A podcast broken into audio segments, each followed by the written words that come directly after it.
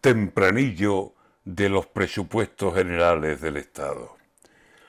Y no se le cae a Sánchez la cara de presidencia cuando dice lo que dice de los presupuestos.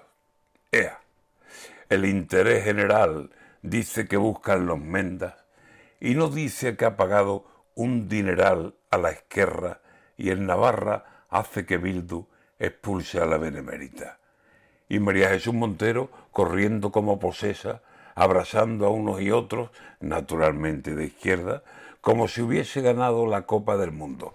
Venga, lo que han aprobado es asco, toma pasta, coge pela, bajada de pantalones, culo en pompa, toma, prueba. Y España, la pobre España, muerta de pena y vergüenza.